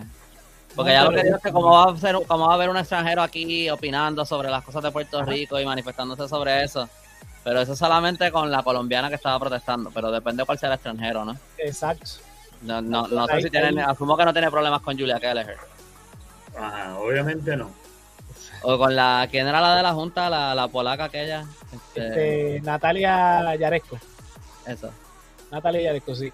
Sí, no, Co- Cobo es selectivo con, con, a- con quién está remete. Eh, Cobo no es selectiva, Cobo le pagan, Cobo es, bueno, aparte, o sea, Cobo, Cobo se le paga para que eh, le lave la imagen o hunda la imagen de cualquier persona y eso es bien sabido. Este, ahí se supo un poco de eso con lo del bochinche de del tipo este Dios ¿Eso mío, no fue que- este mismo año que salió? sí, el que trabajaba en Mega, que le, le, le Cristo pagaron George. por algo de Ricky, algo así. sí, Ajá, este, eh, George y lo de Ricky, es bien Ajá. conocido desde siempre, ahora eso lo sacó a la luz, ¿verdad? En, en la, en el foro judicial, pero desde siempre se sabe que Cobo, eh, más que nada la gente del PNP, pero eh, quien tenga los chavos que le pague, ujú. como los de Costa Azul, que por eso él defendió tanto lo de la piscina de aquellos cabrones, eh, Sixto George, como nos dice ver que hay, este, eh, o sea, de estos casos donde tú ves que la Comay se empeña con algo, le están pagando, tan sencillo como eso. Mira, y yo le. eh, eh, La a Comay es un guare bicho. definitivamente. La Comay yo le digo lo siguiente, a Cobo Santa Rosa. Un terrorista se define como aquel que busca o siembra el terror mediante violencia para adelantar una causa generalmente política. Esta muchacha estaba protestando en la Universidad de Puerto Rico y en la Universidad de Puerto Rico cuando los estudiantes protestan se hace un, hay un consejo estudiantil, convocan una asamblea, hacen todo un debate, lo llevan a votación en la asamblea y la mayoría vota. Si se va a protesta, pues porque la mayoría en la asamblea votó para favor de esa protesta. Aparentemente, por lo que nos explicó yo la semana pasada, eh, pues hubo este muchacho que cruzó la línea de piquete y hubo una confrontación y pues, nada. Eso es normal en cualquier protesta de esta índole. Sí, Eh, exacto, y no se le da la razón a nadie, pero no es motivo para llamarle de ninguna de estas maneras despectivas. no hay manera de llamarle terrorista para empezar y de a otras menos, mucho menos. Porque el no- terrorista es Cobo Santa Rosa. Él, él publicó la dirección de la casa de los papás de Sandra Rodríguez Coto, una cosa así, él- o la Ajá. dirección de ella, no me acuerdo muy bien. Eso es terrorismo. eh, Eso es intimidación. O sea, Intimidación. Papá, donde, donde vive la hija, o sea, donde cuidan a la hija. tú, tú es estás más, es más, solamente una foto de la Mona, cara de. le- una foto de la cara de Mona, Cobo, cosas, o sea, Sí, eh, ¿Cómo se, se distingue por violar la privacidad de la gente? De destruir este, la reputación de la gente. Por estar mofándose. Eh, De hecho, el, el boicot salió de eso, de una mofa que él hizo a un publicista fallecido. exacto. Este, eh, mira, aquí he estado en el podcast eh, Marangeli eh, Lozada, para los que no lo saben, ella es la hija de Vico, sí, la hija mayor, eh, la de la canción 5 de septiembre, y Mara nos cuenta que ella sufrió muchísimo bullying por culpa de la Kumai cuando ella era una nena chiquita, porque se pasaba hablando pestes del papá cuando estaba en su problema de drogadicción. Es, un, es una enfermedad y él se mofaba de, de, de, ¿verdad? de Vico. En un momento dado, pues estaba bien pegado aquí en los 90 en Puerto Rico y en Latinoamérica. sufrió una adicción horrible. Y esta, eh, eh, o sea, él, yo no sé si él se da cuenta o no, pero a quien más afectó fue a, a, la familia de él y más a esta nena que, o sea, era una niña cuando estaba creciendo, no, literalmente. Eh, mientras estaba pasando todo esto y, en la escuela se burlaban de, ya, vi tu papá en la coma, que lo otro, que sí, es un tecato, que si pito, que si flauta. Y así un sinnúmero de personas más que han caído en la lengua de Cobo Santa Rosa a través del, del de la muñeca de la Comay, mofándose, metiéndose en la vida privada de la gente, poniéndole sobrenombre eh, y adelantando causas políticas pagadas por políticos de, este país, ya sea del Partido Popular y del Partido No Progresista. Se sabe que, que Cobo Santa Rosa es PNP, pero sabemos que, ha, aceptado este eh, de otro, porque ¿cuántas veces no han defendido populares? Si la marioneta no es la Comay, la marioneta es él. Sí, definitivamente. Definitivamente. O sea, y yo no sé, él también mofándose de, la gente por su aspecto, y yo no sé si él se ha mirado en un espejo. Si era una de las personas más feas que yo he visto en mi vida. Eso es lo más curioso del caso, ¿no? Este, y me acuerdo que hubo un tiempo que se metió a fisiculturista y entonces pues ponían las fotos. Y es como que, sí, papá, pues, todo lo que tú quieras, pero ¿y qué hacemos acá? Exacto. Eh, pues, Mira, los comentarios porque están, mira, dice aquí Queen, mira las expresiones homofóbicas, racistas y sexistas a gente como Belén Martínez Cabello y Sandra Coto, ambas periodistas, y a activista Pedro Julio. Pedro Julio le dice de pato por ahí para abajo, olvídate. Exacto. Este, acá dice Belkis y todos los PNP van a su programa. Eh, dice Queen, lo que hizo a esa persona mayor contra esa chamaca fue una falta de respeto. Dice, sí, eso es cierto y tiene ya demanda por eso de Sandra, está de lo de la dirección. Mm. Eh, Cranks, el, el, ex esposo de Sila y otros han demandado a Cobo y ganaron las, las puercases de Cobo. Dice eh, si han visto The Fly, es el mismo Cobo. Prácticamente. Lo peor de todo es que Cobo se ampara con la cuestión de la libertad de expresión. yo siempre he dicho que la libertad de privacidad va por encima la libertad de expresión porque que tú seas figura pública, porque seas cantante, seas actor, actriz, periodista, empresario, político, no te da derecho a ti venirte a burlarte de él o a estar hablando de la familia, que son privados. El público es X o Y persona, pero él se mete a veces con, con la familia. Y hace unos comentarios que son súper desagradables. Yo no sé cómo hay gente que todavía vea la cosa. Más que nada que están fuera de tiempo, o sea, se quedaron en los 90. Muchos de esos comentarios eh, pues, eran comentarios de los 90, ¿no? Que pues ya murieron con esa década. Eran, entre comillas, permitidos, pero estaban mal también en esa sí, Sí, obviamente, pero pues, son reflexiones de una época. Bueno, yo, le, yo, les conté eh, Ay, no quiero hacer el cuento, pero yo me acuerdo una vez que yo vi la Comay por, por la Comay estaba hablando pestes de mi tío. Y entonces, eh, pero me acuerdo que vi el clip y un poquito antes de, ese clip estaba hablando de San Germán, del pueblo de San Germán, y estaba hablando de, mira lo abandonado que, que, que, el, que el alcalde tiene ese pueblo, mira esas calles cómo están, esos son piedras tiradas, y yo como que, puñeta, esos son como que ladrillos, eh, no, son adoquines, adoquines, pero son como que ladrillos, es decoración. Exacto. la calle está la calle estaba más bien y se ven y se ven la, y se ven las fotos que tenían. Y ella hablando pues de que mira lo descuidado que está eso ahí, hay que poner brea, pero o sea, ese que al aire tiene unas brutalidades bien cabronas. Que, bueno, no sé quién está ahora este de, de, de Cojus, pero cuando estaba eh, eh, cubano, ¿cómo que se llama? Este Rocky the Kid. No, no, antes de Rocky the Kid. Este, Héctor Travieso. Héctor Travieso a veces lo corregía al aire. No, como disculpe, se dice de tal manera. Porque dice unas bestialidades y no le importa. Y, óigame, así como habla la comedia, así que habla como Santa Rosa, lo que pasa es que lo hace, lo hace más gritado. O sea, es, no es la comedia, nada, es como Santa Rosa. Que le se pone una muñeca al frente para disimular que es otra persona, pero es él, es su cabeza la que está hablando ahí. O sea, y, y que él no tiene los cojones de, de, enseñar su propia cara cuando dice esas mierdas que dice. Exactamente. Porque él pone ahí las fotos de todo el mundo y habla peste de todo el mundo, pero él lo hace todo escondido detrás de una marioneta. Bueno, tú lo dijiste ahorita, José Antonio, él lo hace todo escondido detrás de una marioneta. Él ni siquiera tiene los cojones de enseñar su propia cara mientras hace eso. Así mismo es.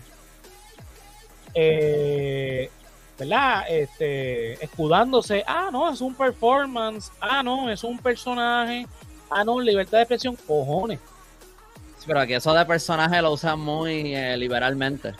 Sí. Si se dijera que hay algún tipo de actuación cuando, cuando tiene la, la- la- cuando tiene la Rosa de la Comay, o sea, hay como, como, como Kermit o algo que hacen una voz y. Pero no es literalmente la voz de Cobo Santa Rosa. es como cuando el guitarreño se molesta cuando le dicen alemán, como si le Ah. estuviera haciendo. No, alemán no, yo soy el guitarreño, yo soy un personaje. Y yo, cabrón, Exacto. pues coge clase de actuación porque si nadie sabe la diferencia. Exacto, si no se nota la diferencia, pues estás haciendo algo random. Perdóname, pero Al- Alfonso Alemán. Alfonso es que se llama, ¿eh? ¿verdad? Alfonso Alemán. Alfonso. Whatever, ¿cómo se llame? Todos los personajes de él son igual, porque Tweety, que era el personaje que él hacía de, de, de, de- como de Sí, homosexual, que, que era, se supone que fuera homosexual. Era Alfonso Alemán. Medio partido. El guitarreño y Alfonso Alemán con una guitarra. Eh, no sé qué personaje tenga Alfonso Alemán. Viroldo, Viroldo, Viroldo. Viroldo era Alfonso Alemán. Ah, yo manejo, yo manejo. Ah. Ya, pero era Alfonso Alemán. Pero si la vestimenta de Alfonso Alemán es como cuando si vas a una fiesta de Halloween y no tienes un disfraz. Ah, que tengo, ah, mira, pues voy de turista, me pongo una camisa hawaiana, me pongo un bigote. Así de chapuceado es su personaje, que parece como algo que él hizo último minuto. Porque no tenía nada. ¿Qué es lo que hay en utilería? Y dame esa camisa y me ¿Y voy a a ser mi- No, un Ah. ma- dame el Magic Marker ese acá, para acá, para acá, para acá, para acá, para acá, para acá, y dame la pava esa. La patilla, la patilla. Ah, las patillas, esta, esta, esta. Y la pava esa, tápale el símbolo popular y ponle aquí esto y vámonos. Y de hecho, Dame, dame, ah, mira, esa guitarra. ¿Y cuál va a ser tu nombre? Pues, El guitarreño. Acababa de ver Desperado la noche anterior. Ah, el guitarreño que se Porque no es el guitarrista, no es el guitarrista. originalmente- el guitarreño. originalmente el guitarreño rompía la, la, la La guitarra. Guitarra, que- pero la, la escuela de música se molestó. No, no. Cuando pasó de Telemundo a Guapa y rompió la primera guitarra, Hilda Santillo lo jaló. eh. Eso tú lo hacías ya con, con el de No Te Duermas. Aquí tú no vas a hacer eso. Sí, pero también, también tuvo un, debate ahí con la escuela de música que dijo, si en vez de tú romper esa guitarra, yo me acuerdo de eso. abandona". Yo me acuerdo de eso y él al aire, vestido del personaje, pero él lo dijo que estaba fuera de personaje. Yo, yo voy a donar a tal escuela tantas guitarras y, y, y- esto y cosas así, pero siguió rompiendo la guitarra. Sí, Cuando pasó, cuando dio el brinco a Guapa, entonces cuando rompió la primera guitarra, lo- hay un video en primera hora, él explicando eso, explicando eso mismo que estoy diciendo yo, lo- yo me acuerdo cuando pasó eso, que invitaron al maestro y todo, que fue allí y él le donó las guitarras, que sé el carajo. Él después siguió rompiendo guitarras cada vez que, que Gans entre- entrevistaba a alguien y venía. Y que yo me pongo, yo no sé cómo decía él, me pongo así. ¿Y sabes qué? ¿Sabes qué? Oye la, la, la guitarra y, y, ¡rácata! y, el, y el- y el invitado se saltaba y dice que cada pasó aquí y se iba. ese era el, ese era el gig del, me acuerdo ahora. Mira, me da mucha risa que él tuvo que aclarar que no estaba en personaje. No, si no, nadie lo podía. exacto. y no cambió la voz, no eh, los, sus gestos faciales eran iguales, eh, era todo igual. Deberían poner una regla que nadie le diga al guitarreño. Como que algo que se rega así por la... Si vas al guitarreño, dile alemán todo el tiempo. Nunca le digas el como dice guitarreño. Fonseca, dicen cabrona. Sí. Tú le puedes decir cualquier cosa, pero no le digas alemán. Sí, porque no, Pero espérate, como que estamos en el, eh, todavía estamos en el live o estamos en el Patreon. no estamos en live, papi. Porque estamos hablando de cosas que hablamos en el Patreon. Es Sí, no, verdad. pero Ya, ya ya yo creo que, de la ya yo creo Comay, que vamos- tiramos esto. Yo no sé si, si quedamos aquí que decir de. no, no, vamos, vamos a volver con la Comay para cerrar y pues el Patreon no, no sé qué hablaremos porque lo hablaremos todo aquí, pero está bien. La Comay la deben sacar del aire. Punto. Sí. La Comay, el personaje de Comay quedó en los 80, o ni siquiera los 90, los 80, por lo de la condesa y todo. eh, ya, basta ya, eso pasó hace 40 años. Eh, funcionó, si lo quieren llamar de alguna manera, funcionó en su momento. A mí, para mí, nunca funcionó. Hoy por hoy, que tenga rating eh, ese personaje, ese programa, y que Cobo Santa Rosa siga ganando dinero a costa del sufrimiento de otras personas, me parece totalmente inconsecuente, me parece totalmente eh, eh, eh, inmoral, desagradable, como lo quieran llamar. La Comay Para mí ese tipo es un criminal. es definitivamente un criminal. Sí, Ese para señor- mí tuvo su gracia hasta cierto punto hace mucho tiempo y esa gracia se agotó y ya pues Porque hasta el guitarreño todavía le queda algo con su personaje. La Comay no. No tiene nada bueno que Exacto, el baile del pollito todavía le quedan dos recortes. ¿Tú te imaginas que después terminamos en una guerra literal con Colombia por culpa del, de, la Comay? Sí, porque es que lo que él hizo no solamente fue ofender a esa muchacha, es ofender a todo un país por los comentarios racistas e ignorantes de un individuo. No, el consulado respondió, o sea, sí motivó, ¿sabes? No, y de seguro hay, mucha gente allá en Colombia que pensarán, si se enteran, si es que se enteran, porque no sé si se enteran, que aquí en Puerto Rico piensan eso de ellos. Porque ese pendejo dijo esa cosa. Así mismo es, lamentablemente, porque como el tipo está en los medios, cualquiera pensaría, diablo, mira cómo los puertorriqueños piensan de Colombia. Exacto. Porque están los medios de comunicación en, una estación principal de nuestro país. Y que se ven, se ve internet. internet. Eso es otra. Como Santa Rosa se olvidó que está en la época de internet. Que cualquier cosa que él diga se va a regar como pólvora en internet. Pues si ellos suben todo lo de ellos a YouTube. Ellos suben los episodios a YouTube. A todo en internet. Nada, vamos a concluir con eso. Eh, definitivamente eh, cerramos con lo de la coma porque de verdad que eh, me acordé ahorita realmente. Eh, pues no lo había puesto en el ronda original, pero era, era algo necesario que hablar porque de verdad que eh, o sea, no podemos seguir tolerando que, este personaje y personajes similares a, la comedia como Santa Rosa sigan en los medios de, comunicación del país fomentando el odio, fomentando la xenofobia, el racismo, la homofobia, el machismo, el elitismo hasta cierto punto, porque este, este señor es cómplice de, gente como Pedro Pierluisi con sus comentarios así de, ay, dejen la histeria. Eh, no es para menos. Estamos, estamos en una crisis económica, una crisis eh, política, una crisis eh, educacional, una crisis de violencia. Bien estamos, sinceramente, a todo lo que está pasando en este país. Pero nada, vamos a concluirlo por ahí, por el día de hoy, porque la semana que viene probablemente seguimos dándole continuidad a todo esto. Así que yo lo dime, ¿dónde te podemos conseguir? Como siempre, J-O-L-O-W-X en Facebook e Instagram. Canal Colectivo 1 en YouTube, Facebook e Instagram. Ni pura idea, los viernes a las 9 en vivo. Expediente Mortal los sábados a las 9 en vivo por Canal Colectivo 1. Y Caliente con Luz los martes, que son mañana a las 9 en vivo y después donde quiera que escuchen Zumba. Andrés, ¿a ti dónde podemos conseguir, papá? Eh, me pueden encontrar en elcallito.com, este, ahí pueden encontrar mi blog de historia. La semana pasada publiqué un artículo sobre eh, el origen de Cofresí, o sea, como que la historia de Cofresí antes de que él fuera pirata, como tal. Eh, y también este, el último video en mi, en mi YouTube, en mi canal de YouTube, es sobre el descubrimiento de América, que pueden pasar por ahí a verlo también, me pueden encontrar en YouTube, en Facebook, en Instagram, en TikTok, todo como el Callito. Esta semana viene un video este, que este, grabé ya, lo estoy editando, todavía, espero que salga mañana o el miércoles, sobre la historia de eh, la historia de un perro este, real que existió durante la, la conquista española. Y ese video lo hice con el invitado especial de mis dos perros, Robin y Lego. Así ah, que eso, eso viene esta semana. Así que nada. Ah, y también, importante, eh, en mi website eh, le hice un rediseño a mi website. Ahora pueden encontrar ahí este todos, todos mis libros, todo que estaba en distintas plataformas vendiéndose, todo está ahí. Mi tienda también de productos. Y esta semana subí un montón de prints este, que han sido, han gustado, parece. Si me dejo llevar por, por cómo se ha movido la cosa, han gustado este, de estas ilustraciones que he estado eh, creando de inteligencia artificial, este, pues ahora hay unos posters 10x10 en mi website que pueden entrar por ahí y chequearlos. Si les gusta alguno, pues los pueden ordenar ahí mismo. Zumba, ya lo saben, www.elcayito.com. Este, el diseño está bien ameno porque, o sea, te lleva a, todo lo que es el proyecto del Cayito, está nice porque puedes conseguir los libros. El último ese del descubrimiento de América lo, lo, lo vi, está chévere porque Gracias empiezas desde, o sea, con la teoría de la población del planeta. Y hay parte para, para lo que querías decir, así que está chévere. Eh, nada, a mí me consiguen en todas las redes sociales como José Antonio RO91, Facebook, Twitter e Instagram.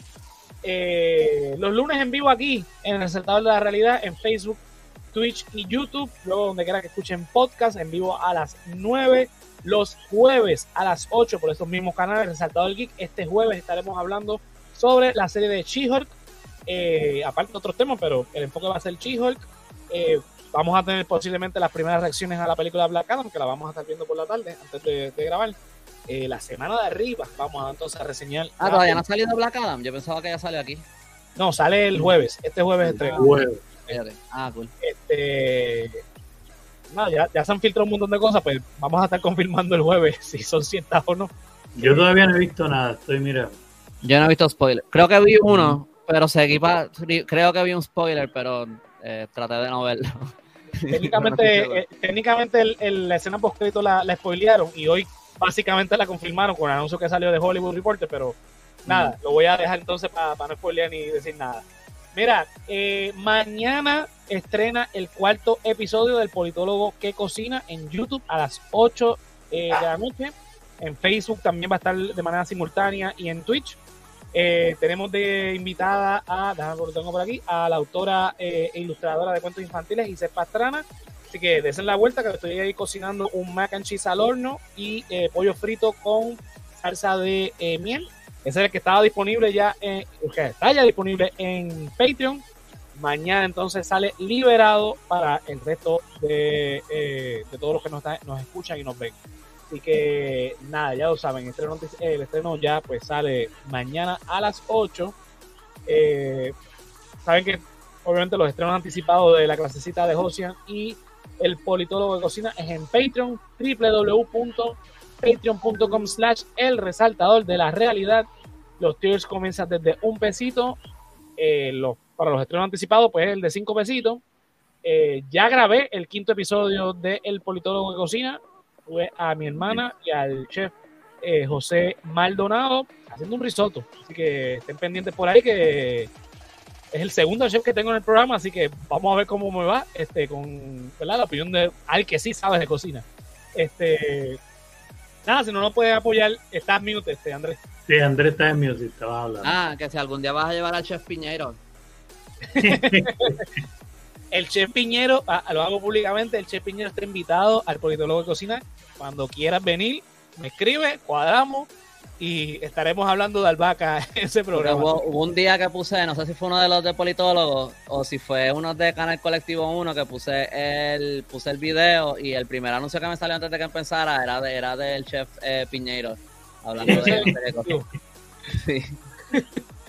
Este diablo, se llama el Piñero. Pero nada, eh, patreon.com slash el resaltador de la realidad nos ayuda a, a crear contenido de calidad y no sé dónde tengo a la lista de los Patreon, pero nada, Keila Joan, Melissa Meléndez, Ricardo, eh, Ricardo, sí, Torres. Eh, mano, me disculpan, no tengo, no sé dónde rayo puse el, el listado, pero nada, ustedes saben quiénes son. Gracias por apoyarnos. Andrés. Sanfeliu, Joel López, este José Ramos, no Vega, José, Néstor no, Soto, eh, me olvidé el apellido de tu papá. José Ramos Vega, Ah. eh, Yulisa Contreras, eh, lo- Geraldo Monge, me está faltando uno. No te atrevas a decir Fefo porque sabemos que él no dona nada. Fefo no, gracias por nada, Fefo, porque Fefo tú no donas un carajo. Este, Mercedes, Mercedes. Mercedes Nieves, me sigue faltando uno. Yesiel, Joel López, no, eh, Yesiel dona a través del nombre de Keila Joan. que lo de ahí. el nombre ya lo de he la novia. demasiadas veces. No, pero aquí en vivo no. Este, que yo recuerde. Nada, Orillo, me disculpan porque no tengo aquí el nombre a la mano, pero ustedes saben quiénes son. Pero Gracias. ustedes saben y se les agradece de verdad. Eh, Siempre se les agradece, ¿verdad? Que nos apoyen de esa manera. Mira, si no nos pueden apoyar de esa manera, www.elresaltadordelarealidad.com, clicas en tienda y te llevan los diseños del hombre lobo, el callito y este servidor. Mira, tenemos camisas, mousepad, stickers, taza, gorra, de todo un poco. Así que nada, pasan por ahí, ya lo saben. Todo nuestro contenido, todos nuestros proyectos, todo, todo, todo, todo lo que tenga que ver con Resaltador, www.elresaltadordelarealidad.com y bueno, ven todo lo que nosotros hacemos. Creo que este recientemente añadí el podcast los servidores, creo que está ahora en, en Amazon Music y en el otro no me acuerdo cuál, el conocido sé que era Amazon Music. Ya estábamos en Spotify y demás, pero añadimos eso otro a, la lista de proveedores de podcast. Así que nada, Gorillo, esto es. Nosotros, bueno, también en Colectivo 1 me ven los, viernes a las 9 en Mi Pura Idea. La semana pasada estuve hablando sobre la telefonía en Puerto Rico, así que chequense el episodio. Nada, nos vemos entonces ahora la próxima semana de Resaltador de la Realidad. El jueves sabe que estamos hablando de She-Hulk. El viernes en, en Colectivo 1. Ya saben que Andrés tiene por ahí un, un episodio de nuevo. Bueno, episodio no, un video de, de, de, lo de los perros que dijiste que ibas a, Viene, viene uno de los perros y acabó de subir uno. Este es de Becerrillo. Mala mía, mi perro está fuera de control, so estoy en mute. Tranquilo. Nada, ya saben. Pasen por allá por Colectivo 1 y por el Caíto y por aquí por el Resaltador de la Realidad. Así que nada, Corillo, nos vemos entonces. Bye.